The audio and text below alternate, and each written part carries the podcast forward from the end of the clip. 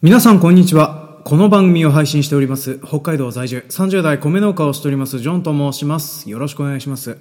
本日は2022年11月8日火曜日となっております。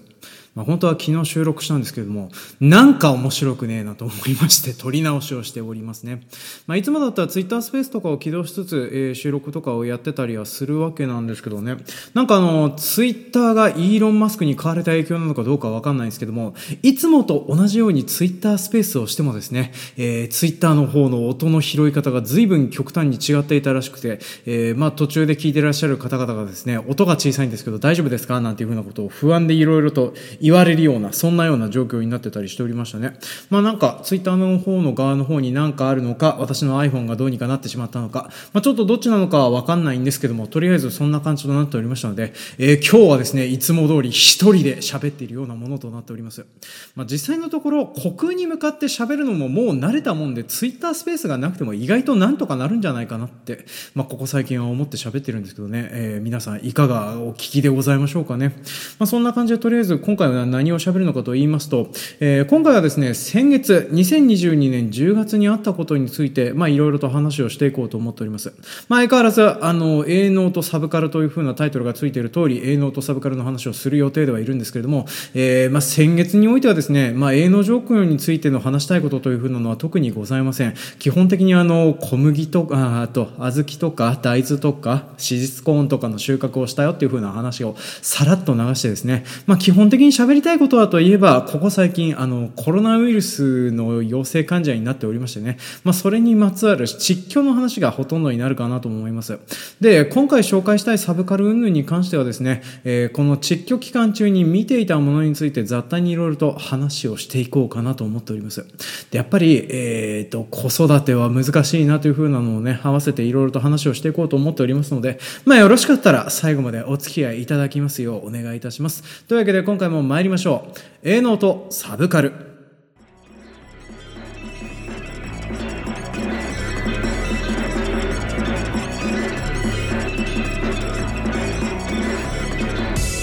この番組は北海道の中心部札幌市のちょっと東側にある江別市在住のジョンさんが日々の営農と日々摂取しているサブカルについてお話をしていくオーディオエッセイ番組営農とサブカルとなっております。で今回はその通常会というふうなことでですね、まあ、先月2022年10月にあった出来事を振り返りつつ、えー、と先月見た、えーエンタメ作品ですかそういうふうなものについて雑多にお話をしていくってことでおなじみの、えー雑談会を配信していきたいと思っております、まあ、本当だったらね、えー営農とサブカル会だけではなくてですね、まあ、農業描写探偵とかあとはそのいろいろと新企画やら何やらというふうなのを用意はしてたりはするわけなんですけれども、まあ、なかなかねこちらの方を喋ったりなんだりするというふうな時間とかタイミングとかっていうふうなのが取れなくて、ね、困ってたりしておりますね、まあ、なんかねあの私こういうふうな自分の企画やら何やらをやろうと思ったらですねちょっとした精神の揃いが必要なのかなっていう、えー星に、えー、となんていうの辰巳とかそういうふうな字なのかな、えーそれが揃うような状況がないとですね、まあ、なかなかうまく喋れねえんだなっていうふうなところになっておりましてね、まあ、なかなか架空農業とか台本できたとしても一発で取れなかったりとかね、まあ、そんなようなのが続いててちょっと困ってたりしておりますね、まあ、っていうふうなのもここ最近私はですねなんかポッドキャストを収録したとしてもですねなんか聞いててつまんねえなっていうふうなことが頻発するようになってきてしまいまして、まあ、それが原因でですねあの収録自体は結構たくさんやってるんですけども表に出てているものがないというふうな状況になってるんですよね、まあ、なんせねこれに至っても2本目でございますしあとはここ最近はですね、まあ、ツイッタースペース取らなくてもいいかっていうふうに思いながら、えー一人で本当に虚空に向かって喋ってたりするってことがあるんですけれども、まあ、それの方もですね、えー没音源が結構あるというふうな事態となっておりましてね私は何をやってるんだろうかなというふうなことを、えー常日頃から考えてしまうような、まあ、そんなような状況になってきておりますね、まあ、本当にあの一人でポッドキャストをするっていうふうなことはこういうことなんだぜっていうふうなことをね思ってたりはするわけなんですけども一人ポッドキャスターの皆さんのポッドキャスト番組を聞いてたりするとですね別段こんなような、えー、と繰り返しやら何やらをやってる形跡とかが見られなくてですね私は何をやってるんだろうな本当にっていうふうなことをね、えー日々考えているようなそんなような状況となっております、まあ、それもこれもですね、えーまあ一人で配信やら何やらをしておりますとですね木を方変を一人で浴びることになるというね、まあ、私もですねまあここ最近はめっきりとは来なくなりましたけども定期的にあのツイッターのダイレクトメールルで器用方変のね、方変ではない方が来るような状況にね、えー、見舞われておりますのでね、まあそういう風なのもいろいろとありまして、まあ、あの、なかなか表に出るものが少なくなってきたりするかなとは思うんですよね。でも正直なところ、ポッドキャストってもっと雑然と出していいものだったはずだよなっていう風なのをね、しょっちゅう思ってたりはするわけなんですよ。まあ、という風なのも、これもあの、私の配信頻度が少ないばっかりにですね、まあ、あの、配信頻度が少ないとですね、毎回毎回ホームランを打たなければならないのかなという風なのにありまして、あの、本当にあの、自分で聞いたらなんとなく面白くないから、ボツっていう風にしてるんですけども、でも大体このぐらいの温度感のポッドキャストって世の中にいっぱいあるぞっていう風なのをね、えー、思いながら聞いてたりはして、で、そして結局そういう風なのをいろいろ撮っては見てはいるものの、えー、配信することもないという風な日々が続いておりまして、まあ、配信本数が伸びない、そんなような番組となり果てているような昨今でございますね。で、えー、そんなような愚痴やら何やらを喋ってるとですね、まあ、今回話したいことも話せないという風なことになりますので、え、え今回はですね、まあ、とりあえず先月の状況からね、いろいろとお話をしていきましょうか。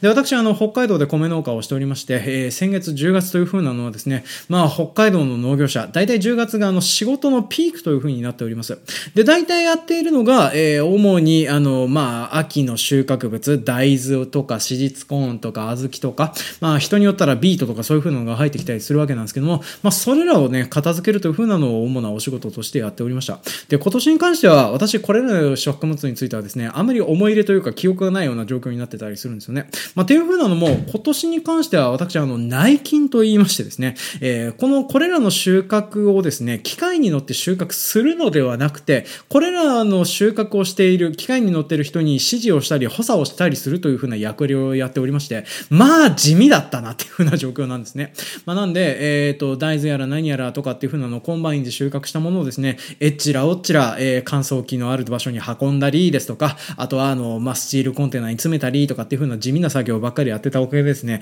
まあ、あんまり思い入れもなく特に終わったかなという風に思っておりますね。まあ、収量はどうだかったかっていうと、えー、大豆に関しては見た目よりも少ねえなっていう風な状況でですね、まあ、ちょっと困ったもんだなという風な状況になっておりましたね。まあ、今年の大豆、見た目はすごく良くてですね、あの、すげえ取れんじゃないかなっていう風にみんなでウフフフしながら言ってたんですけれどもね。まあでも蓋を開けてみたらですね、全然鞘がついてないとかっていう風なので、まあ終了自体も平年より落ちるような形になってしまいましたね。一応私の地域の周りで聞いた話ですと、あんまり取れてる人がいないよっていう風な状況になっておりますので、まあおそらく5月の干ばつが影響してるんじゃないかなって、えー、いろいろと話は出てるんですけれどもね、あの具体的な理由っていう風なのがまだ分かっていないような状況となっておりますね。まあその他、弊社では今年から小豆を収穫したりしてたんですけども、小豆も全然取れず、えー、史実コーンだけは平年並みにね、取れてたとしてもですね、史実コーンは大して品代が出るわけでもないのでね、別にどうでもいいやっていう風な状況にはなってたりして。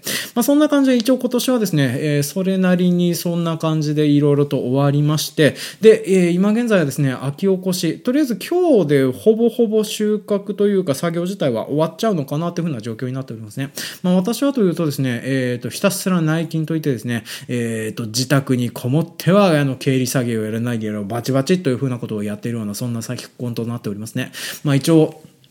えー、自分の会社の経理もやっておりますけれども、一応あの、所属しております生産組合のね、経理もこの度昇格というか、押し付けられたというか、まあそういう風な形になっておりますのでね、まあとりあえずあの、締め切りが近い生産組合の方の経理作業やら何やらを進めておりまして、まあめんどくせえなという風に思いながらね、えー、日々なんとか数字とにらめっこしたりなんだりという風な日々を過ごしておりますね。で、そんな感じでですね、営農状況に関しては話したいことっていう風なのはそんなになかったりするんです。まあ本当にあの、屋内で地道にこういう風な経理作業をするか、あとはあの、あの、機械に乗って、えー、秋起こしやら何やらを地味にやるかっていう風なところですね、あんまり得して話したいこともないよなっていう風な状況になったりするんですよね。まあなんせね、収穫量が大してあったわけではございませんのでね、っていう風なのもありますからね。まあそんなような状況となっておりますので、えー、基本的に話したいことといえば、えー、私、この度ですね、まあコロナウイルスの陽性患者になってた時期が2週間ばかりでございまして、まあ窒居期間っていう風なのが結構あったんですね。で、そっちの方の話を中心にいろいろと話をしていこうと思います。で、ことの起りはですね、10月の24日なんですけれども、えー、この日、私はですね、上の娘と一緒に看病をして、まあ、それで1日お休みをいただいていくっていう風な状況になってたんです。っていう風なのも、えー、その前日、10月23日からですね、上の娘がどうも熱っぽいっていう風なのになりまして、まあ、月曜日、保育園をお休みして、で、私がまあ、比較的時間が取れそうだっていう風なところになりまして、上の娘をですね、ノーマスクで看病するという風なのをやってたんですね。まあ、これがいけなかったんですけども、その、えっ、ー、と、夕方から翌日にかけて、娘の熱は大して下がらずですね、私もなんか気分が悪いなっていう風な状況になっておりまして、えー、諏訪、これはあの、例のあれではないかという風なところになりまして、まあ、自宅の方に買い込んでおりました、えー、コロナウイルスの検査キットを使って、上の娘と私のですね、方にですね、鼻の奥に綿棒を突っ込んでいろいろとガチャガチャやったところですね、二人とも陽性という風なことが分かりますと。で、そこからですね、えー、娘はとりあえずその2日目のうちに熱自体はほとんど下がって回遊したような状況状況になるんですけども、そこから私5日間ほど高熱でね、あの、動けなくなるという風な、まあ、そんなような状況になってたりしておりましたね。で、コロナウイルスの感染症状とかその辺っていう風なのですね、なんかあの、いろいろと聞いてた話と違うぞっていう風な症状が私には出てきてたりしておりましたね。まあ、本当にあの、いろんな種類あるんだなっていうのがありましてですね、まあ、近隣で聞いてると、まあ、とにかくあの、体の節々が動けなくなるほど痛くなって動けなくなったりとかっていう、まあ、あの、共通してるのは大体熱がすごく出たりとかね、まあ、そういう風なのがあったりするんですけども、私の場合はですね、えー、まず発熱と、えー、寒気、そして一番きつかったのが頭痛ですね。本当にあの、この5日間ばかしはですね、私はあの、ずっと熱にうなされて、で、そしてあの、頭がいなくて眠れないという風な状況が5日間ほど続いておりまして、まあ、ほとんど5日間置物として過ごしていたような状況ですね。まあ、この期間中はですね、いろいろとあの、電話応対だけでも自宅で頑張ろうと思ってやってたりはしてたんですけども、まあ、ほとんど、えー、特にあの、話したいこともできず、えっ、ー、と、電話が来るものをですね、まあ、無理やりなんとか応対はするんですけども、天尿派がおかしいとかね、そういう風な状況に、まあ、今現在も大して変わってないような状況ではあったりはするんですけれども、まあ、けれども、そんなような状況下でなんとかやり過ごしてたりしてたような状況ですね。で、えー、まあ、この感じで5日間ほど熱に寝込んであげくですね、まあ、本当にあの、頭痛がひどかったので、で、まあ、まあ、うちに、うちにある、えー、ロキソニンを全部バリバリバリバリ食べ尽くす勢いで、えー、一日中ロキソニンを飲んではごまかしてっていう風な状況になっておりましたね。まあ、5日間、本当にあの、食欲も何もなく、で、まあ、食欲自体はないんですけどね、食べれないってわけではないんですよね。なんかあの、それこそね、えっ、ー、と、ポッドキャスターだった、えっ、ー、と、今現在は YouTube の方でラジオ番組をやられております、タイムマシン部のラジオの白井亮さんとかもですね、まあ、かかってた時期には喉が痛くて飯がというか水が飲めないみたいな状況になってたらしいんですけども、私の方はというとですね、まあ、ご飯自体は食べられるんですけど、そもそも物を食べる気力がないという風な状況になっておりましてね、まあ、5日間ほど何も食べずにいたような状況となっておりますね。まあ、おかげでですね、コロナ痩せというのか、なるのかわかんないですけども、まあ、体重も、えー、1キロぐらいは落ちたかなという風な状況になってましたね。まあ、でも、そんなに体重みたいなものは落ちなかったなとは思いますね。まあそれなりに食べないなりにもですね、まあお腹の中にいろいろと溜まってたんでしょうね。まあそういう風なのがありまして、まあ基本的には5日間あの体重が減るのか減らないのかどうかわかんないですけども、まあとにかくあのすごく大変な思いをしながら、えー、5日間なんとか乗り切るという風な状況をやっておりましたね。で、最後の5日目だけは、えー、熱がすごくあるんだけれども、けれども元気に動けるというね、命の最後の輝きかなという風な状況になってきておりまして、まあこの日はこの日で結構不安を抱えてたりはしてたんですよね。っていうふうなのも、あの、コロナ後遺症というふうに言われている。まあ、慢性的に熱が出たりとかで、まあ、今現在も苦しんでいらっしゃる方でもいらっしゃるかなと思うんですけれども、まあ、でもそういうふうな症状に見舞われるんじゃないかっていうふうな、ふうな不安感みたいなものをね、まあ、最後の5日目とかは抱えてたりはしてたんですけれどもね、まあ、一応私も5日目が終わった後、えー、6日目からはですね、普通の平熱になりまして、まあ、今現在は回遊して普通通り仕事ができているというふうな、そんなような状況となっております。で、そっからが微妙に大変だったかなっていう風なのがですね、まあ、ちょうど私があの、治ったかなっていう風なタイミングにな差し掛かったあたりですね、えっ、ー、と、まず、上の、あの、下の娘の方がですね、どうも熱っぽいという風なのがありまして、で、そして妻も妻で喉がなんかいがらっぽいという風になりまして、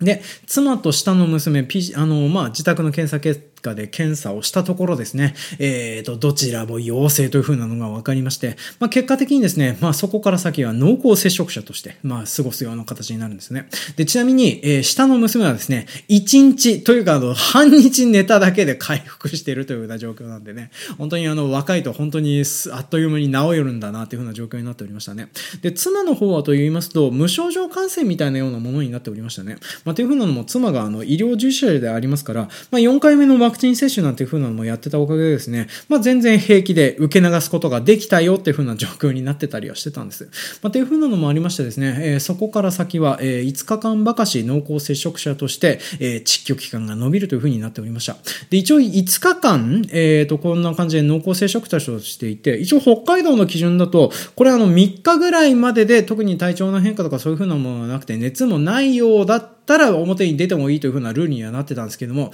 まあ、けれども、えー、妻が仕事とか職場とかそういうふうなところに出れないというふうなことはですね、まあ、結局のところ子供たちの面倒を見なければならないという。で、そして、なお悪いことにですね、その後、うちの娘たち2人はですね、どこでもらってきたのかはわからないけど、RS ウイルスというふうな、また別の病気にかかってたりしておりましたので、まあ、それのおかげでですね、ちょっとあの発熱外来に行ったりなんだりするのに私が行かなければならないというようなことになりまして、まあ、結局のところ、この5日間もですね、ほぼ窒居期間というふうな感じで、まあ、子供たちの面倒を見ながら過ごしていくっていう風な状況になってたんですけどね。まあでもね、自宅で子供の面倒を見ながらずっといるという風なのがなかなかに大変なものだなっていう風なことをね、えー、この5日間ばかし思い知らされてたりしてたと思いますね。まあっていう風なのもですね、私があの上の娘とコアの、なんていうの、遊びの趣味が合わねえというか、見るものの趣味が合わねえという風なのになりましてね。まあなかなか難しいんですよね。まああの子供と一緒に遊ぶっていう風なのが意外となんかやろうと思ったら全然できるんじゃねえかなって思ってたのが全然できもしないんだなっていう風な状況になるんです。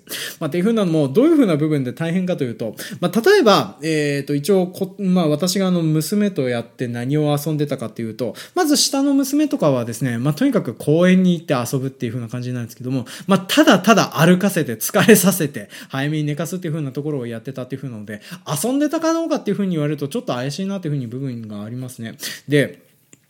あの、まあ、主に、あの、まあ、扱うのが大変だったのが上の娘だったんですけども、まあ、うち、上の、うちの上の娘はですね、なかなかあの、あの、かまってあげないといけないけれども、自分で何か進んで遊びたいことが特にないという嫌な感じのね、えー、性質を持ってたりするんですよね。面白いことをして楽しいことをしてて、自分で何か考えつかねえのか、お前はよっていうふうなことをね、我が娘ながら思ってしまうような感じになってて。で、それであの、こっちから左折とするようなもの、例えば、えっ、ー、と、今現在、あの、ダムキーパーという風なね、えー、CG アニメーションを作ってたところがですね、まあ今現在、あの、ネットフリックスで鬼というね、えー、ストップモーションと CG アニメーションをかわすけ合わせたような作品を作っておりまして、まあこれ私が見たかったっていう風なのもありまして、娘と一緒に見ようっていう風に話をしたんですけれども、したんですけれども、上の娘がですね、まあとりあえずあの、何か、えー、登場人物が大変な目に遭うとか、辛い目に遭うとか、まあそういう風なシーンが差し挟まると途端に見たくないっていう風なことを言い始めるんですよね。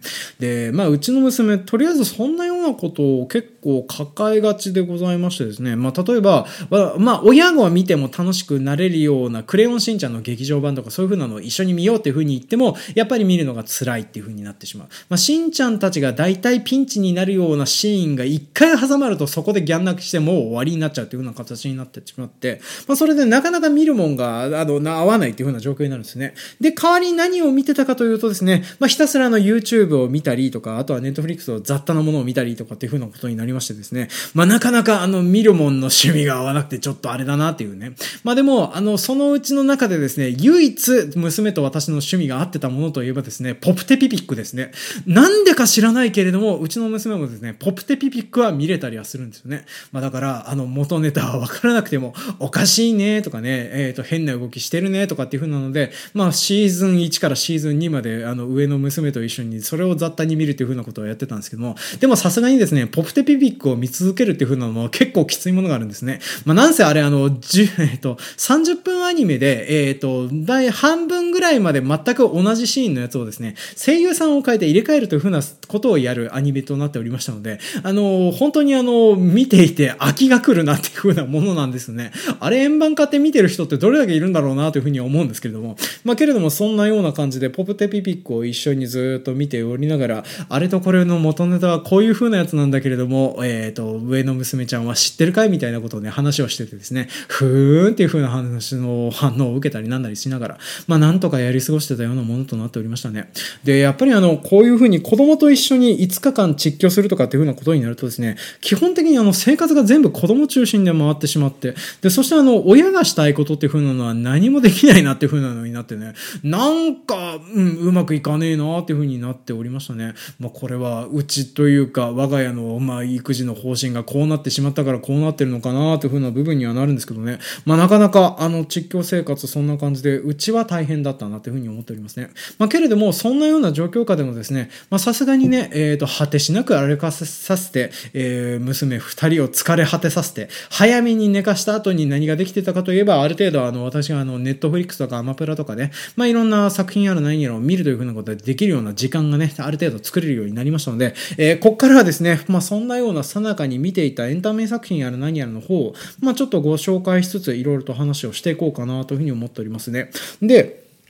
まあ、今回話をしたいのが、とりあえず、えー、ネットフリックスオリジナルが2本と、えー、アマゾンプライムのオリジナルが1本という風な形で、まあ、雑多にちょっと紹介をしていこうと思っております。まあ、常識なところね、普通に見てるよという風な人もいるような作品だったりするんですけどね。まあ、それに伴ってですね、ちょいと、まあ、ここ最近あの、農業描写探偵がですね、やりづらくなってんなっていう風な状況になってる、お気持ちの状況みたいなものについてもね、合わせて話をしていこうと思いますので、えー、ここから20分ばかしでちょっとサブカルの話にお付き合いください。で、えっ、ー、と、最初にちょっと話をしていきたいのがですね、ネットフリックスの、えー、これはオリジナルアニメーションで、エクセプションという風な作品を、あの、10月の初めぐらいに見ておりました。まあ、これはあの、割と面白い、程よいミステリー作品となっておりますのでね、まあ、よかったら皆さんも見ていただきたいなと思うんですけども、まず脚本を書いておりますのが、おついちさんでございますね。えー、っと、なんだっけ、夏と花火と私の死体とか、白井さんとか、で、おなじみのあの、小説家の方のなんですけどね、なんかここ最近ご活躍とか全然見てないなというふうに思ってたりはしてたんですけども、なんか知らんけれども、この辺の脚本を書かれてたりしておりますね。で、このおついちさんが脚本を書いていて、キャラクターデザインがですね、天野義隆さんがやってるという風な、変な座組の SF ミステリーアニメーションという風な感じになっておりましたね。で、天野義隆さん、えーと、お若い方はあんまりわからないかなと思いますけれども、あの、絵画を買わせるデート商標の商材としておなじみになっている画家さんという風になっておりましてですね、えー、まあ私と同年代のおじさんでしたら、ファイナルファンタジー、それよりも、あの、シッ X より前のね、イラストレーションとかそういう風なものを担当してたことでおなじみの、まあイラストレーターさんの方が、まあキャラクターデザインをされてたりしております。で、話としてはですね、外宇宙に出て、えー、テラフォーミングをしに行く宇宙船の中で行われている Among Us 的なミステリーアニメーションという風な感じになっておりますのでですね、まあ要は SF で、まあ要はあの、その宇宙船の中で起こる一悶着みたいなのを描いているようなお話となってたりするんですよね。で、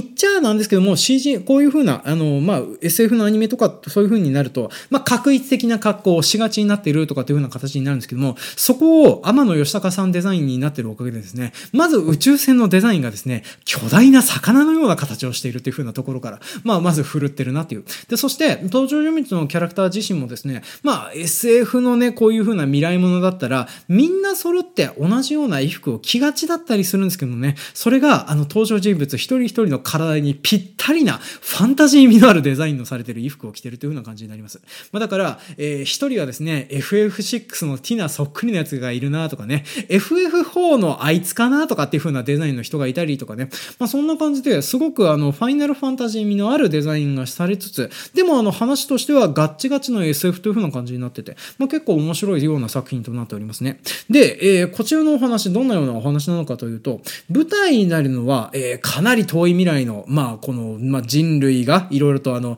代替知性というふうに呼ばれている、まあ、AI ら何やと戦争を起こして、まあ、その地球圏でどうも暮らせなくなってしまったので、テラフォーミングできる、えー、惑星を探して、そこをテラフォーミングして、そこに移住しようとして、まあ、それを、まあ、計画をしているっていうふうな話となっております。で、主人公たちはですね、このテラフォーミング計画を一翼を担わされておりますクローンたちなんですね。っていうふうなのも、この宇宙船によるワープ技術みたいなものが存在してるんですけども、ワープ空間にですね、生身の人間、冷凍催眠しようが何をしようが、どうもこの生身の人間は耐えられないらしくて、まあ、それで、えっ、ー、と、主人公たちというか人類たちはですね、まあ、とりあえず宇宙船のクルーを作って、まあ、それの種みたいなものを宇宙船に乗せ、ワープをさせた後で、その後で、あの、まあ、人間をプリントできる、まあ、えっ、ー、と、生体プリントマシンみたいなものがありまして、まあ、そこの方から人間を出力してクローンを作って、まあ、そしてあの作業に当たらせるというふうなことをやってたりはするわけなんですね。で、主人公たちはそうやって、え選ばれた5人が、まあ、宇宙船の船外活動をするために、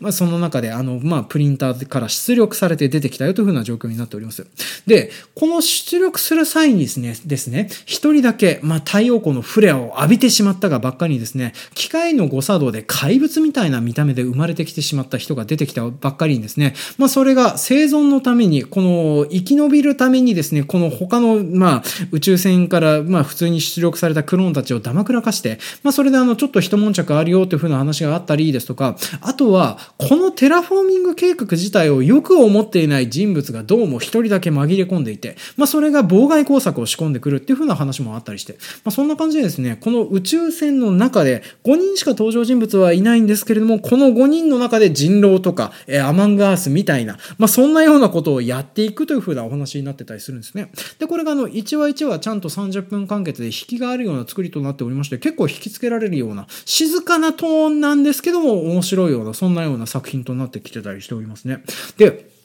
あの、人狼ゲームっていう風な部分でもちょっと話をしましたけれども、こういう人狼ゲームとかアマングアスでおなじみの追放みたいなシステムっていう風なのをですね、まあ、このクローンっていう風な設定をうまく使ってやってたりはするわけなんです。っていう風なのも、このクローンたちはですね、まあ、要はあの、うっかり間違って死んじゃったとしてもですね、材料さえあれば、その、例えば死んでしまった人の遺体さえあれば、その遺体からもう一度同じ人を作り出すことができるっていう風なのがあるんですね。まあ、だから、えっ、ー、と、まあ、この人が疑わしいって言うんだ。じゃあ俺が疑わしいって言うんだだったら、俺一旦自殺するから、もう一回作り直してくれとかっていうふうなことをやったりするんですね。で、実際にあの、普通にね、えっ、ー、と、事故やら何やらで亡くなってしまった人がいた場合はですね、まあ、その人を殺してもう一回復帰させるなんていうふうなこともやりますと。まあ、ただ残念ながら、えっ、ー、と、記憶の引き継ぎだけはできないので、記憶だけは食状態に戻ってしまうっていうふうなのにありますので、まあ、そういうふうなのをうまいこと組み合わせてドラマを作ってるなっていうふうな話になってたりはするんですよね。で、それで、あの、この5人はですね、こうやって船内での何者かによる妨害工作ですとか、あとは間違ってプリントされてしまった、えー、登場人物の一人による妨害工作とか、まあ、そういうふうなことをなんとか乗りこなしつつ、えっ、ー、と、テラフォーミング計画に実際に従事していくっていうふうなところをやってたりはするんですね。で、このテラフォーミングする際の技術っていうふうなのもですね、お話の中で後半の方に描かれてきてたりするんですけどね、まあ、これもの、なかなか面白い、あの、植物的な技術を使ってやってたりするっていうふうなので、なんとなく農業描写探偵もできるような作品かなっていうふうなのをね、ね見ながら思ってたりはしてたんですけれども、まあ、けれどもね、ここ最近はちょっとそういう風なのを触れるのがなんかなっていう風には思うことがありましてね。まあ、そういう風なのがありますので、ちょっと次の作品とかもね、ちょっと合わせて話をしていこうと思ってたりしておりますね。で、えっ、ー、と、ちょっとそういう風に、ここ最近あの、細かい描写を見るのって、なんかいいことないんじゃないかなっていう風なことをね、思っちゃうような出来事とかっていうのが、まあ、続けておりましてね。まあ、それの代表例というか、なんかあの、見ていて面白かったんだけれども、でもなんかやっぱりなんかかなっていう風に思う部分が作品っていう風なのがありまして、まあ、これが Amazon プライムのみで今現在配信されております、仮面ライダーブラックサンという風な、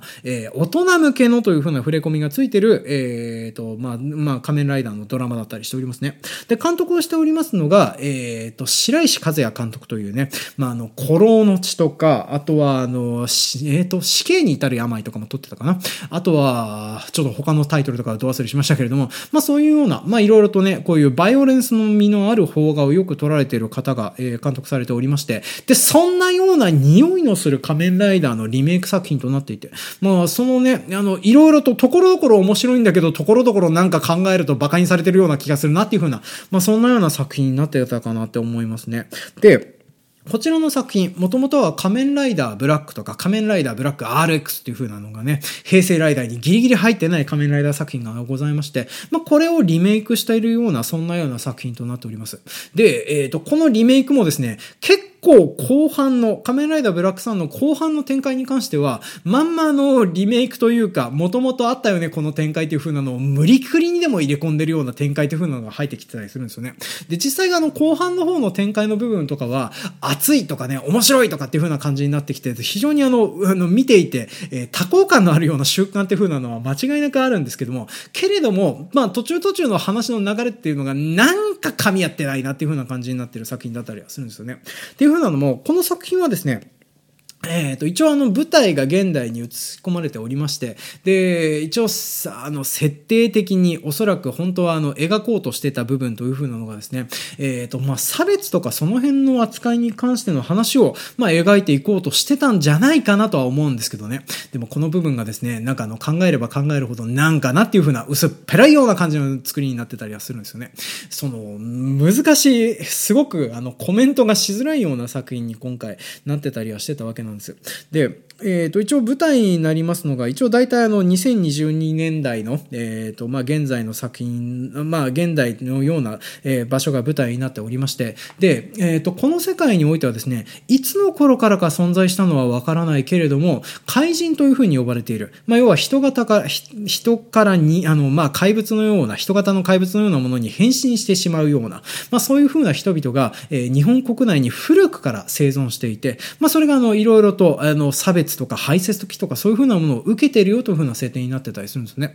で、第1話の段階では、怪人にも生きる権利があるというふうなので、怪人たちが、えー、デモ行進をしてるっていうふうなところを、えー、それの反対側から、えー、普通の日本人というか、普通の人間がですね、怪人は日本国外に出ていけっていうふうな排外主義的な、あの、まあ、デモ行進をして、まあ、それがぶつかり合って一悶着あるっていうふうなところからお話が始まっていくんですね。で、話としてはこうやって怪人差別とかそういうふうなものに対する、まあ、いろいろと話をしていくんじゃないかなっていうふうな期待感を持たせる話をして、まあ、実際に私も、あの、出だしのね、1、2、3話とそういうふうなことをやっていくんじゃないかなっていうふうな感じすらしてたんですね。まあ、実際に、ここにかませる要素みたいなものもいろいろあって面白かったりしてたんですね。例えばこの作品の中ではですね、1970年代と現代を行ったりしたりしながら話を進めるっていうふうなパートが、まあ、前半の方は含められてたりするわけなんですよ。で、1970年代にあったことはといえば、例えばあの学生運動とかっていうふうなことがありました。で、実際の学生運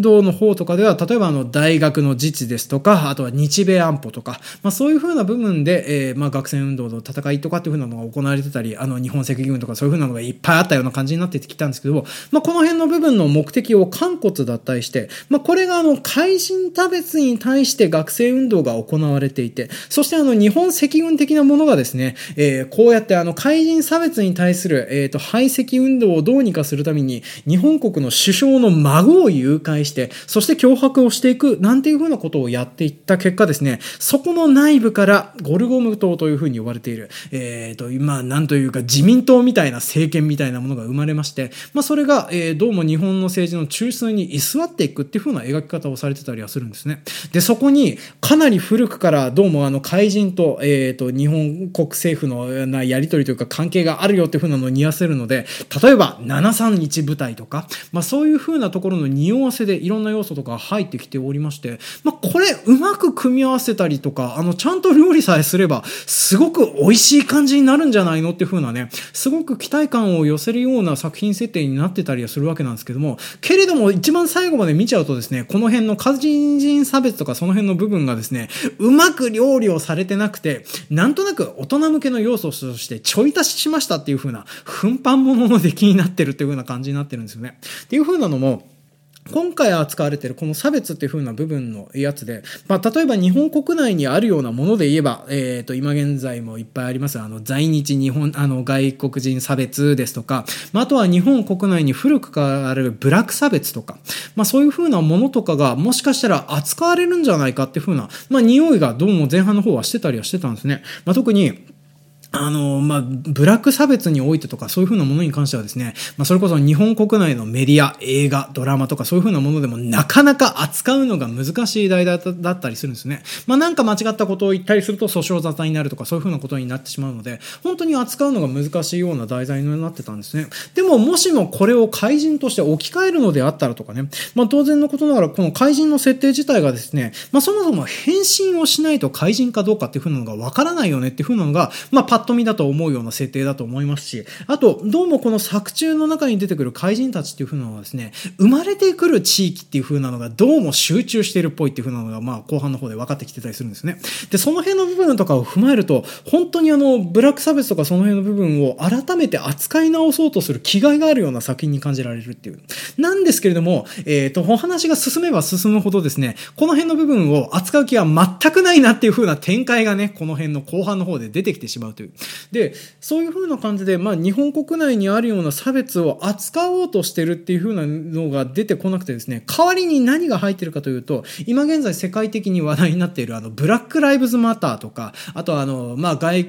海外で起きたアジア人ヘイトとか、まあそういうような海外で一般的な差別を怪人を通してやろうとしてるっていうね。まあこの辺は世界受けを狙ってやったものなのかというのかなとは思うんですけども、せっかく日本を舞台にしてるのに、それを持ち込んでダダラにそれを雑に扱ってるっていう風な感じがしてしまって、なんかなっていう風な部分だったりはするんです。で、そんな感じでですね、この相対として見ると、この辺の部分の描写とかその辺の部分がですね、なんか真面目に考えれば考えるほどなんかうまくいってねえなっていう風な感じがして、バカみたいだなっていう風な、そんなような話になるんですけども、けれども、面白か、面白いか面白くないかで言うと、面白いところがいっぱいある作品だったりするんですよね。まあ、この辺が、本当にあの、話をするのが難しい作品だなっていういう風に思っております。まず、私あの、この南光太郎役をやってる西島秀俊さんのね、立ち振る舞いが好きですね。まあ、やっぱりあのね、裏ぶれた格好をしてるおじさんがライダーに変身するので、やっぱりかっこいいんですよ。まあ、普通にあの、怪人形態もあるし、ちゃんと変身もしたりする。で、変身ポーズをするときも、やっぱりあの、許さん変身っていう風にやるのが、やっぱりあの、来たーっていう風な感じになるんですよね。で、そういう風な部分で、この変身したりとか戦ったりするところとかが出てくるところはですね、本当にあの、まあ、あの、見ていて楽しくなったり、テンションがあるシーンっていう風なのがいっぱいあったりするんですよ。で、あと、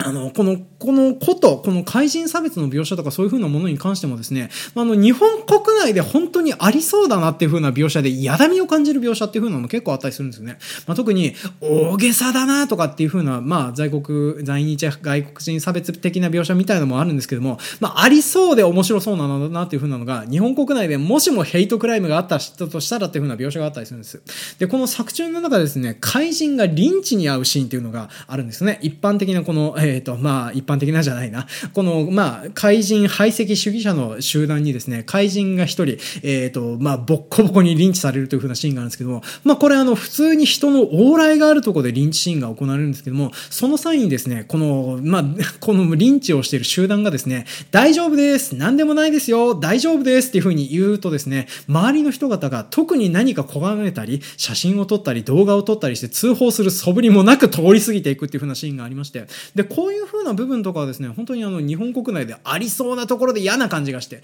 で、この辺の部分とかをうまくもっと膨らませればもっと面白くなったのではっていう風な感じがするんですけれども、けれどもなんかあの、いろんなところに配慮して叩かれないようにした結果ですね、結局のところ何の価値、なんか、あの、発言とかそういう風なものもないような感じになってしまって、ちょっと微妙だなっていう風な感じになっちゃってるんですよね。で、この辺のことをうまくやるのがエンタメなんじゃないのかなとかね、うまくやってくれたら本当に大人向けとして楽しめるようなものになってしまったのかなとは思うんですけどね。けれども、この仮面ライダーブラックのこの差別云々とかその辺の部分に関してはですね、考えれば考えるほどなんか薄いなっていう風な感じがするんですね。けれども、細かい描写とかその辺の部分で光るものがあったり、いいものがあったりするので、なんか、なんかもったいねえなっていう風な、そんなような作品になってたりはするんですよね。で、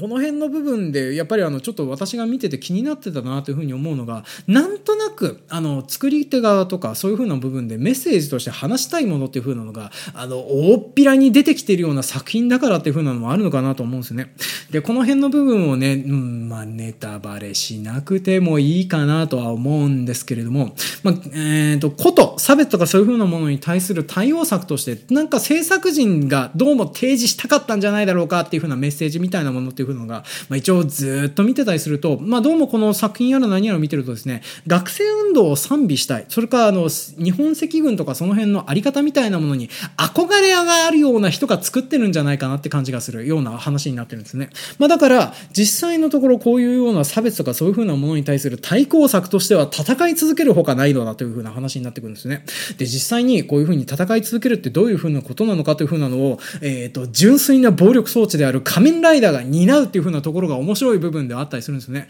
まあ、実際にあの仮面ライダー一人が、あの、できる暴力で解決できることっていうのは、そんなに多くはないんだけれども、けれども、それの中で仮面ライダーたちが何をしていくかっていうふうな部分が、面白みのポイントになりそうな部分であるんですけども、なんかなっていうふうなところの活躍しかしなかったりするんですよね。で、そして、えっ、ー、と、結局のところ、これを、まあ、最後まで突き通すっていうふうなところになっておりましてですね、なんとなく、この最後まで作品を見ていって、あの、作り手があのメッセージで、私がやだみを感じるのがですね、なんか、最近の若者不甲斐ないから徴兵制を復活させようみたいなね、まあ、そんなような、えー、意図すら感じられるような感じですごく嫌な感じがするんですよね。えっ、ー、と、てめえらはヒッピーで、あの、戦争を知らない僕らはどうのとか歌ってたような人方が、えっ、ー、と、今になってそういう風なことを言うのかいみたいなね。まあ、それも、これもね、あの、ちょっとここ、作品の中でもですね、特にあの、えっ、と、特に、えこの間、えっ、と、まあ、いろいろあって暗殺されました安倍元首相みたいなものを明らかに意識してるようなキャラクターとかが出てきてたりして、で、その辺の部分の暗殺の部分をもしかしたらちょっとイメージ的に含めようとしたのかなという風な匂いすらするような感じがしてきて、なんとなく、なんか、あの、うまく政権批判というか現状批判みたいなものを含めようとして失敗してるんじゃないかなっていう風な感じになってる作品になってるんですね。で、そんな感じでですね、なんかあの、深く考えれば考えるほど、こういう風な部分が見えてきて、なんかすごくやだみを感じるような作品になってきちゃってて、けれども、ところどころ面白いから嫌いになれないというね、なんか嫌な感じの作品になってるのがこの仮面ライダーブラックだったかなっていう風なのをね、私は見てて思ってたりはしてたわけなんです。で、こんな感じでですね、なんかやっぱりあの、深掘りすればするほど、この辺の部分とかっていう風なので、あの、見えてくるものが、嫌なものが見えてきてしまうものもあるなーっていうふうなのね、ここ最近感じておりましてね。まあだから、なんとなくあの農業描写探偵とか、まああの、まあこれに関してはね、仮面ライダーブラックに関してはやりませんけれども、こと農業描写探偵とか、まあ普段私はあのいろいろとやろうと思ってね、いろんな作品見てたりするわけなんです。例えば G のレコンギスタとかもやろうと思っていろいろ見てたりはするわけなんですけども、ただ G のレコンギスタはですね、やる意味があるのかっていうふうなことをここ最近はね、思い悩むような状況になってきてたりするんです。っていうふうなのも、えー、G のレコンギスタとかの農業描写とかその辺の部分の世界観設定の描写云々に関してはですね、富野監督自身がいろんなところでインタビューで語っちゃってるんですよね。で、それ以上のことを別な引き出せるようなことがないんじゃないかっていうふうなことになってきてしまいまして。なんであのこういうふうな背景とかそういうふうなことを読み解くことによって何か面白みを提供できるみたいなことっていうふうなのがまあいろいろとまあ今まで頑張ってやってきてはいたんですけどね。なんとなくここ最近こういうふうな考察を、えーと、要求するようなフィクションとかそういうふうなものが増えてきて。でそういうふうなものに私が乗っかって話をするっていうのがなんか面白くねえなっていうふうな部分なんですね。まあそれはあのあんたたちのところで言いたいことは自分たちのところでまとめて語っといてくれよって部分だと思うんですよね。で、そしてそれをあの自分が読み解いて伝えるっていうふうなことに果たして何の意味があるんだろうかっていうふうなことをね、ここ最近はちょっと思い悩むことになっておりましてね。まあそんな感じであの、ここ最近はこういうブラックサインやら何やらを読んでいて、その裏側にあるようなメッセージの集約さになんか辟易したりとか、まあそんなようなことを思いつつ、ここ最近はちょっと農業描写探偵をやるのがなんか嫌だなっていうふうなところで、まあいろんなものがペンディングになってるような、そんなような状況になってたりはするわけなんですね。で、そんなような状況下でもですね、まあやっぱりあの、あの、なんていうかな、ちゃんと普通にやってるものとかで、芳醇な世界観があるようなものもあらあなというふうなところで、まあ、最後ちょっとこれから紹介するのが、えっ、ー、と、ネットフリックスオリジナルのドラ、連作短編ドラマ、えー、ギレルモ・デルトロの脅威の部屋というね、あの、まあ、連作短編ドラマがありまして、まあ、これがあの、結構面白かったので、ちょっとこれを最後にちょっと伝えて終わりにしとこうかなと思っております。で、こちらの作品群はですね、まあ、ギレムルモ・デルトロ自体がエグゼクティブプロデューサーをやっている連作短編ドラマとなっております。で、1話1話の監督にですね、まあ、有名な映画監督であったり、あの、まあ、ギレルモ・デルトロと組んだことがある映像作家さんとか、そういう風なのが、えっ、ー、と、監督をしておりまして、まあ、それがあの、1話完結のお話をやっていくという風な作品になってたりするわけなんですね。で、えー、特徴的というか、あの、お話がうまいなという風に思うのが、あの、基本的に原作の短編がついている作品がほとんどドだったりするんですよね。まあ、全部で8本なんですけど、そのうちの3本がクトゥルフ系、まあ、要はあの、HP ラブクラフトの作品を使ってるっていう風なところが、あの、趣味が偏ってて大変よろしいですねっていう風な作品になってたりするわけなんですけれども、まあ、それ以外にも、ちゃんとしたあの、一作でまとまってる短編を作って、まあ、それで話がまとまっているので、あの話のプロットとかその辺自体もかなりバキッと決まっていてうまくやれてたりするような作品になってるかなと思います。まあ、あと、HP ラビクラフトの作品に関しては、あの、当然のことながらね、えっ、と、今、ピックマンのモデルの元ネタとかそういう風なネタバレとかを食らったところで大して面白くないとは思うんです。ピックマンのモデルっていう風なのはですね、まあ、怪物の絵ばっかり描くやつがいるなと思ってたけども、どうもそいつが描いてたの実物っぽいっていうところでオチが終わってる話なんですけども、まあ、このドラマの方はですね、さらにもう一悶着足していたりするとかっていう風なところで、まあ、なかなか面白い作品になってたかなと思います。で、このネットフリックスが資本についてるだけあってですね、こちらの作品群、すごくお金がかかっている。まあだから、一本一本はですね、まああの、大体あの、どのお話もですね、最初の冒頭5分ぐらいはですね、ギレルモ・デルトロが一人で出てきて、その作品のあらすじ解説みたいなものをやるという。まあ要はあの、我々がよく知っているところの、世にも奇にもの物語のタモリ役をですね、えー、このギレルモ・デルトロ自身がやってるっていう風な作品になってるんですね。で、その紹介をした後、監督は誰々ですという風な形で作品のタイトルがドーンと出るっていう風な感じになってきて、で、1話完結のお話が始まるという風な話になっております。で、すごく話のまとまりとかはね、当然あの短編小説を元にしてるだけあって、バキッと決まっていて、で、そしてなおかつ、えっ、ー、と、か、いろんなところにまで手が届いている背景美術が美しいっていう風なところがあってね、すごく良かったりするんですよね。で、大体舞台になりますのが、現代というよりは、例えば70年代とか、えー、それこそ1900年代の初めとか、あとは、えー、2000年代の終わりとか、まあ、そのの微妙にちょっと前の時代が舞台になってるおかげでですね、古めかしいガジェットとか、まあ、そういう風なものがいっぱい出てくるような作品群になってたりはするわけなんですね。で、その辺の部分がですね、うまいことを見せるような作りになってきてて、で、見ていて幸せな気分になれるような作品群になってきてたりするんですよね。で、こっちの方はこっちの方で、話の中で全て伝えたいことは完結させるという風なことになっておりまして、で、画面の中に映ってるものにそれぞれ意味とか雰囲気を伝える以上のものがないっていう風な佇まいが感じられてですね、すごく好感を持てるんですね。で、こっちの方は、本当にあの、お話が前にあって、そして背景とかそういう風な描写みたいなものはですね、後ろの方に奥まっていて、それであの、そこから先に何か一歩踏み出したら何か見つかるかもしれないけれども、けれどもそれ以上でもそれ以下でもないというふうな佇まいをしていて、で、私はあの、こういうふうなものを見たかったり、あとはこういうふうなものに対して農業描写探偵がしたいんだなっていうふうなのをね、まあちょっと思ったりはしてたわけなんですね。なんかやっぱりあの、ここ最近というか、まあたまたま私が触れてるものが多かったりするわけなんですけれども、あの、見る人の目が超えてきたというか、あとはあの、いろんな仕事をする人がいろんなものを言うようになって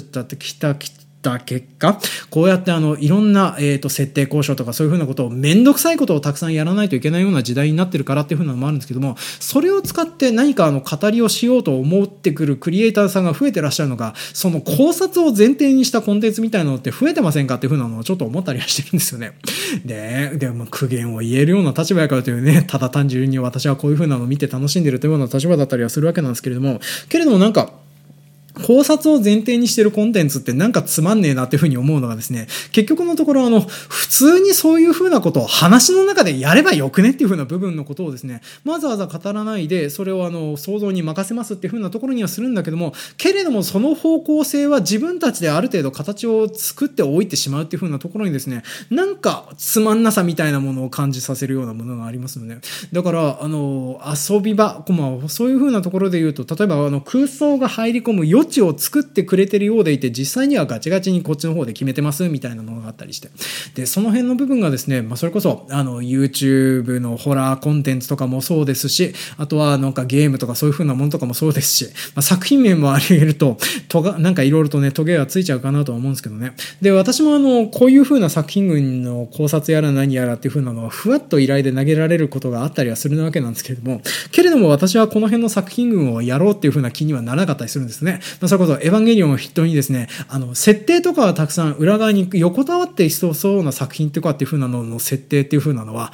掘ったところで別に面白いことは何もないかなっていう風に思いますね。まあ大体あの、そういう風なお好きな方がですね、お好きなようにやってらっしゃるのがいっぱいインターネット上に出回るような状況になってきておりますので、私の仕事ではないなっていう風なことをね、ここ最近はよく思っちゃったりはするわけなんですね。で、具体的に私が本当にやりたいことはといえば、例えばこのギレルモ・デルトロトの作品群のようなですね、本当に控えめな佇まいをしているような小さな描写とかそういう風な部の読み解きとかそういう風なものをしたいなっていう、まあそんなような状況になるんですよね。まあたま、まあ読み解いたところで何もなかったりするっていう風なこともあるんですけども、けれども基本的にその考察やら何やらとかそういう風なものを、のコンテンツの一つになってないような作品群とかっていう風なのをいっぱい見たいなっていう風なのをね、最近は見てるんですけども、ここ最近はそういう風な当たりを引くことがなくてですね、まあなかなか農業描写探偵とかそういう風なものをやりたいなっていう風な思い思えるような作品になかなか当たらなくて難しい部分だったりはするんですね。まあ実際にあの、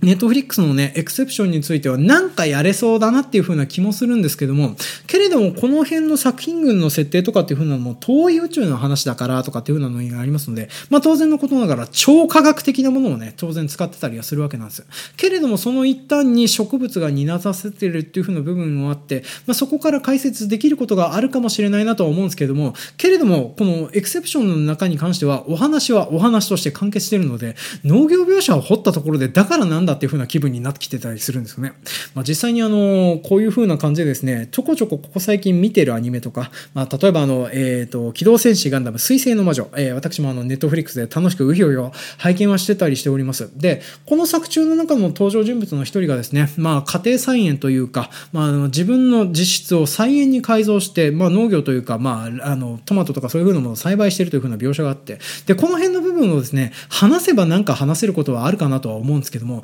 けれどもそれを掘ったところで何になるんだろうかなっていう風な設定の部分だったりするんですよね。まあ、要は、あの、文句を言われないようにするがために、あの、作られているような描写であって、まあ、だから、あの、よくできてますねっていう風な感じになって、えっ、ー、と、背景美術を考えた人、設定交渉を考えた人、すごいですね、拍手っていう風なことを言うだけのことしかできないかなと思うんですよね。で、実際にそういう風なことが求められている役割だったらやってもいいかなと思うんですけども、けれども私はここ最近そういう風なのをやるのがなんかつまんねえなという風に思っておりましてですね。まあなかなかちょっとあの手が出ないでいるような昨今でございますね。まあなんか最終的にね、まあお話の何かにつながってくるような部分で話せることがあるんだったら話してもいいかなと思うんですけどね。まあ結局のところね、そういう風な部分を読み解いたところで何なんだろうなっていう風なことをね、まあここ最近というか、今更になって気づいたのかよ、お前っていう風な状況ではございますけどね。まあちょっとここ最近そんな感じになっておりまして、なかなかあの、ポッドキャストを撮るの難しいなっていう風なことを思いながら、なんとかやっているような昨今ででございますね。で、えー、で、そういう風に話をしてるとですね、お前今後、えっ、ー、と、農業描写探偵やらねえのかよ、聞くのやめようっていう風に思われる方もいらっしゃるとは思いますけれども、まあ、けれども、あの、ちゃんと農業描写探偵とかその辺のことは、あの、これからもやっていこうとは思ってますね。まあ、なんせね、とりあえずあの、えー、G のレコンギスタ、あの、劇場版あと2本見たらやろうかなとは思っておりますのでね、そっちの配信待ちはやってたりしておりますし、まあ、あとは、まあ、ちょこちょこやれそうなものとかそういう風なものは見つけてたりはするわけなんですけどね。まあ、たまたまここ最近はなんとなく元気がなくてそういう風なのができないよっていう風な、そんなようなお話として、とどめさせていただければ何よりかなと思っております。というわけで、えー、今回も長々と雑多なお話にお付き合いいただきまして、誠にありがとうございました。では、ここからはエンディング入っていきます。はい、今回も長々とお聞きくださいまして、誠にありがとうございました。当番組のご感想は、Twitter のハッシュタグ、A サブまでお寄せいただきますようお願いします。で、エンディングコーナーではですね、えーと、この番組にたどり着いているコメントやら何やらをご紹介したりしなかったりしていこうと思っております。で、で、えっ、ー、と、今回最初に紹介をいたしますのはですね、えー、この世界の片隅に回についたコメントからまずご紹介をしていこうと思っております。えー、ツイッターのアカウントネーム、タコの枕さんよりコメントをいただいております。神奈川県だけ授業ではなぜか戦争をさらっと流す。外国から食料を分取ったことや、ベトナムで大量の餓死者を出す一因になったことは大人になってから知りました。同じ過ちを繰り返さないために歴史を学ぶんじゃないのって、えー、ジョンさんの冷静な語り口は説教臭くなくて聞きやすいです。って感じでコメントをいただいておりました。ありがとうございます。あの、まあ、このね、えー、この世界の片隅2回、すごく苦労して収録をしてたわけなんですけどね。まあ、楽しんでいただけたなら何よりだったかなと思っております。まあ、ちなみに、あの、戦争のことをさらっと流すのはですね、まあ、なんか、あの、まあ、どこの場所でも同じなんじゃないかなとかね、あとは、あの、通ってる高校によるという風な感じになるのかなと思いますね。まあ、私のところでも、というか、あの、私自身がですね、歴史ものそんなに頑張ってやってきて来なかった、えっ、ー、と、まあ、学歴というか、まあ、勉強の仕方をしてきたっていう風なのはありましたのでね、まあ、私の方でもさらっと流してたかなという風に思っておりますね。なんかあの、近現代史に近づけば近づくほど話の方が薄くなってた印象があるかなと思いますね。まあ、これあの、事業の進行とかそういう風なのにも影響してるんじゃないかなと思思いますね。なんか別にあの、弥生時代とかその辺のところとか思いっきしすっ飛ばしてもいいんじゃねえのっていうふうに思っちゃいるんですけどね。まあ、けれども、まあそんな感じでちょっと近現代史とかは、まあ私のところでも薄めになってたかなと思いますね。そしてあの戦争教育とかそういう風な部分に関してはですね、感情的なものに関してはいっぱい受けたかなという風なのはね、あるんですけどね。まああの、その当時によくわかんないけど、裸足の弦をね、たくさん読まされた思いとかはありますけどね。まあけれども、あの、そういう風な状況になってるのはどこもかしも変わんねえんじゃないかなとかね、学校によるんじゃないかなという風な感じになっておりましたね。まあとりあえず、あの、食べ物に関してのお話、興味深く聞いていただけたなら何よりでございます。えー、続きまして、えーと、こちらの Google フォームでコメントをいただいております。白縫43よりコメントいただいております。えー、ジョンさんお疲れ様です。この世界の片隅には、えー、コミック、映画、えー、ちなみにいくつものも方も鑑賞しております。えー、太平洋戦争を描いた作品としては、これ以上のものは出ないだろうというふうに思うほど大好きな作品です。ジョンさんのお話楽しく拝聴させていただきました。さて、えー、重箱の隅をつつくようなお話ですが、太平洋戦争中のシーレーンの崩壊について少し解説をさせてください。海上護衛戦、えー、大井敦著を参考にさせていただきますと、えー、ちなみにこちらの著者は戦時中、海上自、え、海上護衛総司令部の作戦参謀だった方です。そんな方が書いてる本があるんですね。まず日本のシーレーンを破壊したのはアメリカの潜水艦です。潜水、アメリカの潜水艦は昭和16年から20年にわたって破壊した日本商船の総数は、えー、1152隻になります。これは戦時中にアメリカ海軍に沈められた総数2534隻の半数にあたります。本来海軍は商船を守るために組織されたものでした。しかし、日露戦争における、えー、日本海海戦での劇的な勝利に海胆決戦に重きを置く軍備になり、シーレーンの防衛はおなざりになりました。えー、結果、潜水艦による通商破壊により物資が欠乏、軍事作戦もままならない状態に陥ります。現在の海上自衛隊が対戦能力に優れているのは、そのトラウマがあるからと言えます。この本の端末には不評が載っており、対戦中の輸送した主要物資の総数なども記載されております。まあ、特に穀物輸送量の低下を見ると食糧危機が如実に現れており、切字が凍りますっていう風な感じでコメントをいただいておりました。ありがとうございます。まあ、そうですね。私、あの、この世界の片隅2階でシーレーンの、えーと、崩壊とかの一因として挙げておりましたのが、えー、嫌いの、えー、嫌いによる封鎖とかそういう風な話をさせてもらいましたけどね。あの、まあ、こういう風に潜水艦によって、あの、まあ、シーレーンが封鎖されてたっていう風なのは、ちょっと調べが追いついておりませんでした。教えていただきましてありがとうございました。でもあの、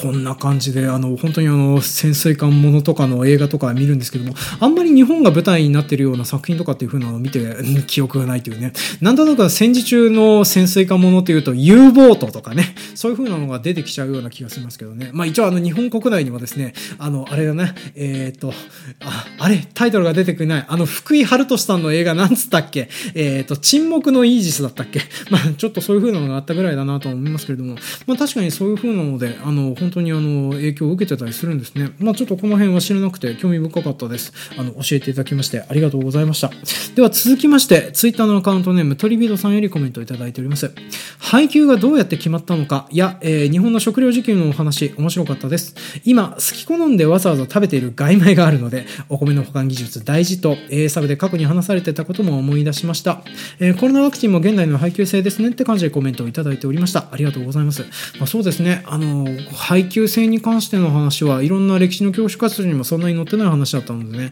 まあ、とりあえず楽しんでいただけて何よりだったかなと思いますね。まあ、日本国内もですね、まあ、とりあえずあの、またシーレーンが封鎖されるなんていうふうなこと、まあ、ないとは思いますけれども、でもあるとしたらですね、結構大変な目になるのは、今現在も大して変わっていかないかなと思いますね。まあ、第一、あの、日本国内の農業情勢とかそういうふうな政治やらの動きを見てたりしますとですね、まあ、本当にあの、何かあったら詰まるぞっていうふうな、えっ、ー、と、農業情勢になりつつあるよっていう風な状況には変わりないかなとは思いますね。まあお金があって帰りゃいいんじゃ帰りゃっていう風な状況だったらいいとは思うんですけどね。まあ G7 で一人負けしてるような状況になってきてたりすると、本当にそれもいつまで買え、あの、買うことができるのかなというのが不安になってきてたりするので、農業に力を入れた方がいいのではっていうね。まあどっちかっていうと農業に力を入れるっていう風なことはそれだけ自利品だっていう風な状況にもなってたりはするんですけどね。まあそんなような状況下で、あの、結構、あの、今現在の日本国内の状況っていう風なのも、なんかポシャるととにかく一気に大変なことになりもするわねっていう風なところを、まあ当番組のお聞きの皆さんだけでもちょっとご理解いただけるとありがたいかなと思いますね。では続きまして、えー、こちらの A ノートサブカル会9月号についてるコメントとなっております。えー、ツイッターのアカウントネーム、ジャスさんよりコメントいただいております。ありがとうございます。えー、富の湯、義置の瞬間のジョンさんの春樹と恐れに、えー、笑うみたいな感じでコメントをいただいておりました。ありがとうございます。まあ、それだけね、長い時間言い間違いをしてたっていう風なところがりましてね、本当にあの、大変だなという風なことをね、えっ、ー、と、今現在も思っている次第でございますね。まあ、本当にあの、聞き直してみてびっくりしたんですけど、私本当にこういう風に春巡をしておりましたね。自分でもあの、気にしてなかったぐらいのことなんですけどね、あの、よく聞いてらっしゃるなという風な形で、あの、ちょっと聞いてびっくりした次第でございましたね。では続きまして、えー、ツイッターのアカウントネーム、三毛猫電力さんよりコメントいただいております。えー、ジャーナリング、私も脳内で言葉が溢れ返るタイプなので、やってみたらどうなるか気になってきました。ただし、You はイナフではなくて、不完全で不安定な自分をゴリガリ可視化する方向でやってみたいですって感じでコメントをいただいておりました。まあ、そうですね、ジャーナリングアプリ試してみるといいかなと思いますけれども、まあ、けれども、あの、嫌なことを書かないようにする方がいいかなって私は思っておりますね。まあ、っていうふうなのも、結局のところ私のジャーナリング、えー、今現在は止まってるんですけどね、基本的に自分を呪うツールと化していました。あの、本当にあの、考えてもいないような自分の嫌なこととか、あとは恨みつらみとかを書くようになってしまった結果ですね。まあ、そればっかり書くような形になってきちゃって、ちょっと困ったもんだなと思ってたりしておりますね。で、これ、もしやるとしたらですね、例えば、自分にちょっと関係ないこと、例えば、あの、自分の頭の中でやろうとしてる創作とか、まあ、私の場合は、あの、ラジオのアイディアとか、そういう風なものとかをバーって書き連ねるとかっていう風なことだったらいいかなとは思ったりしておりますね。まあ、あと、あの、創作程度でやれるんでしたら、そういう風な創作のメモとかそういう風なものとかでもいいですし、まあ、ちょっと離れたことを書くっていう風なのがいいかなと思いますね。ただこれ、あの、書く瞑想という風に言われてるので、やっぱりあの、自分のことが中心に出てきちゃうんですよね。まあ、だから、やってるうちにそうなっていくのはいいんですけども、それが自分の呪うツールにならないようにするのが、なかなか難しいかなと思いますけどね。まあ、けれどもちょっと試してみると面白いかなとは思いますね。では続きまして、えっ、ー、と、ちょっとこれも同じような意見なんですけども、えー、ツイッターのアカウントネーム、トリフィードさんよりコメントいただいております。えー、ジャーナリングで気骨を回してしまわないようにした方がいいと思います。えー、不向きな人や時期には危ないツールな気がします。だから経験則で労使付きプラス無になるトレーニングを一緒にするんじゃないでしょうかって感じでコメントいただいておりました。ありがとうございます。まあ、そうですね。あの、こういう風なジャーナリングとかの方はですね、やっぱりあの自分で自分に向かい合うとかっていう風なことをやり続けるとですね、途端にあの魔境みたいなものに陥ってしまいますね。で、ジャーナリング自体、各瞑想みたいに言われてる通り、瞑想の一種みたいなやり方をすることが多かったりするんですけども、瞑想は瞑想でですね、自分で普通に座っていると、自分が偉くなったような錯覚を及ぼしたり、あとは神とか、ま、あの、仏とか、そういうようなものに遭遇してしまう瞬間とか境地っていう風なのが存在してたりするんですね。まあ、俗にあの、魔境とかっていう風に言われるものなんですけども、ジャーナリングも魔境が存在します。まあ、結果的にですね、えっ、ー、と、まあ、どこの言葉だったか忘れましたけれども、人は労働のみでは獣に、言葉のみでは悪魔になるという風な形になりまして、で、えー、労働と言葉に毒された結果ですね、私あの、あくまでも人でも獣でもない何か別の生き物になるっていう風でね、まあ本当にあの、気骨を回して気まいらになってしまうっていう風な状況になってしまいましたのでね、まあそんな感じでジャーナリングっていう風なのは、会う人会わない人っていう風なのがいるかなとは思いますね。で、ジャーナリングが向いてる人っていう風なのは、実は普段文字を書かない人なんじゃないかなと思うんですよね。文字書く人間、文章を吐いたり喋ったりする人間は、意外と向いてないことがあるんじゃないかなと思うんですよね。まあ、実際あの、ジャーナリング楽しくやってますとかっていう風なのをですね、SNS とかそういう風なもので検索してみると、軒並み書いてる文字数が少ないです。1回あたりの記録が100文字切ってたりするのでね、そんなもんでお前の気持ちは収まるのかっていう風なのをね、まあ見ながら思っちゃったりするわけなんですけれども、まあけれども、あの、の、それで収まるぐらいの人がやる分においては、多分都合のいいツールなんだと思います。で、これが、えっ、ー、と、本当にあの、1000文字、2000文字とかね、1週間で1万文字とかも日記かけてしまうような人間に関してはですね、普通に日記を書くか、あとは作品を書くか、もうちょっと別なプラスになるような、あの、ちょっと客観的な創作の方に回した方がいいんじゃないかなって、まあ私はちょっとやってみてて思ったりしておりましたので、まあそれかね、えー、自分の日記を見せてもいい人に 露出着トレーニングをしてもらうかね。でも嫌だな、ジャーナリングの結結果を人に見せるの。まあ AI に見せるのでもですね、まあ携帯速解析をしていろいろと表現してくれたりはするわけなんですけども、けれども、お前ってこういうやつだよねっていう風なのが可視化されるだけでですね、まあちょっと気がめいることが多かったなっていう風なのがね、私はありましたね。まあ、なんで、えっ、ー、と、まあ農飯器のジャーナリングはとりあえず私はやめようかなとは思ったりしておりますね。まあおかげでね、えー、ツイッターの方に書かなくていいことを書く頻度っていう風なのは、ちょっと増えるようにはなってきてたりしておりまして、まあその辺が少し困った部分ではありますけどね、まあなかなか文章とかそういう風なものの付き合い方とかが難しいねっていう風なところで、次の方の紹介をして、えー、今回は終わりにしたいと思います。で、今回、えっ、ー、と、これはですね、えー、9月号についてる、えっ、ー、と、ツイッターのアカウントネーム、牛キングさんよりコメントいただいております。えー、ジョンさんの農業は楽しいとか言えるやつは頭がおかしいか、大して仕事をしていないはまさに格言、激しく同感。頑張れば頑張るほどしんどくなる。それが農業という風な感じでコメントをいただいておりました。ありがとうございます。お名前から察するに酪農をされてる方なのかなっていう風に邪推をいたしますけれど、どうなんでしょうかね。まあ本当にね、えっ、ー、と、特に今現在の酪農家さんが抱えている状況とかっていう風なのはですね、本当にあの国の、あの国とか制度上のものにいろいろともてはやされた方向に乗っかった結果、今現在大変な苦境になってるだろうなっていう風なところが想像に難くないのでね、本当にあの農業っていう風なのはなかなかに厳しい仕事だなっていう風なのを、まあ今現在もね、言われなくても知ってるよっていう風な思し知らされてるなのかなという風に思っております。まあ現状は畑作農家の私もいっぱいいっぱいでございますしね、畜産とかその辺をやられてる方、本当にあの苦境に立たされてるだろうなっていう風な状況をね、まあニュースやら何やらで見てて思ったりはしておりますね。まあ実際のところね、この農業が楽しいとか言えてるような人はですね、本当にあの、大して仕事してませんからね。まあ大して仕事がしてないのにそれなりの収入が稼げてるっていうのは、いい農業をしてるからだという風な形なので、いい仕事をしておられますねという風なことをね、ちょっと嫌みたらしく思ったりはするわけなんですけれども、まあけれどもね、そういう人々のコメントやら何やらを見ていて、傷つくだけ傷ついてしまうような人間に対してはですね、私のような番組は意外とプラスになったり、えー、何か気分が晴れるような言葉を言えたりするような形になるかなと思います。まあ、あの、誰かの呪いの言葉で救われるようなね、アンデッド体質の人間っていう風なのが世の中にいっぱいおりますからね。まあ、そんな感じとなっておりますのでね、まあ、そういう風な救いの一助になるようなことが言えてたなら、何よりかなとは思っております。まあ、本当にあの、農業に関する情勢とかその辺の部分はですね、まあ、こういう風に制度上とかでいろいろ引っ張られた結果、いろいろと影響を受けております身としてはですね、結構大変なことというふうなのはいっぱいあると思いますのでね、なんとか生きていきましょうというふうなところで、えー、今回のお話を締めさせていただきたいと思います。で、こっからはですね、お知らせと次回予告の方をやっていこうと思います。で、まずお知らせ。えっ、ー、と、とりあえず私はですね、えっ、ー、と、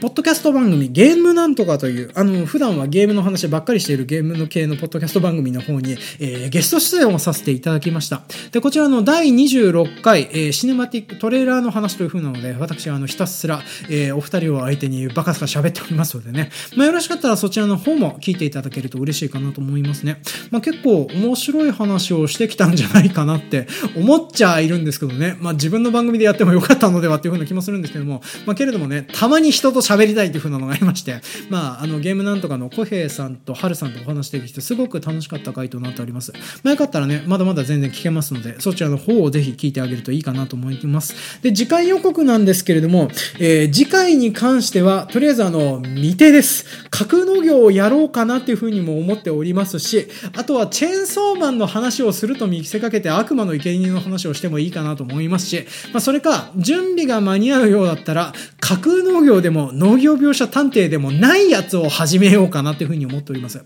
まあ、こっちはですね、どっちかというとゾンビものに近いような話ができるかなとは思いますけれどね、どんな話になるかは始まってからのお楽しみというふうなところで、今回のお話は締めさせていただこうと思います。というわけで、今回も虐待のないお話に最後までお付き合いいただきまして、誠にありがとうございました。では次回もお楽しみに。